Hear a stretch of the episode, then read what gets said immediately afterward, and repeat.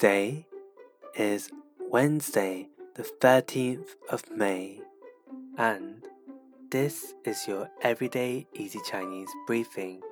Hi everyone, this is Lin Lao Shi, and in each podcast episode, we will go through a new word of the day and build new phrases and sentences from this word. Today's word is greetings. Yes, this episode is themed around Greetings Day because you don't always have to say Ni Hao every time you meet a Chinese or Chinese speaking person. We'll go through a few common greetings from hello to goodbye. So let's start with the hellos. The standard textbook greeting is Ni Hao. Ni Hao, which means hello. But you can also say 您好,您好, if you want to be formal and greet someone who is much older or higher in seniority to show your respect. Aside from those, you can say 吃了吗?吃了吗, which literally means have you eaten? But this is another way of saying hello. 怎么样?怎 ma yang means how's it going?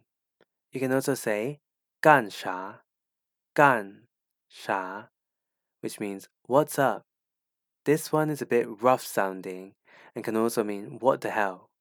So be careful when you use it. 最近怎么样?最近怎么样 means how have you been lately? Okay, Let's move on to the goodbyes.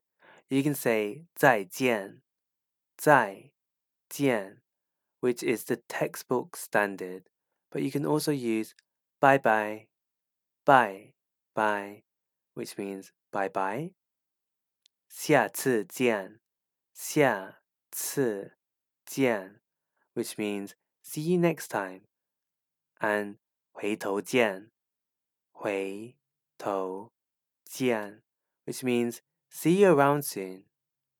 So to recap, for the hellos, we have 你好,您好,吃了吗?怎么样?干啥?最近怎么样? And for the goodbyes, we have 再见,拜拜,下次见,回头见. For more Chinese language lessons, head over and subscribe to our YouTube channel, Everyday Easy Chinese, for weekly lessons on Thursday and Sunday. See you over there, and also see you again tomorrow for more Chinese practice.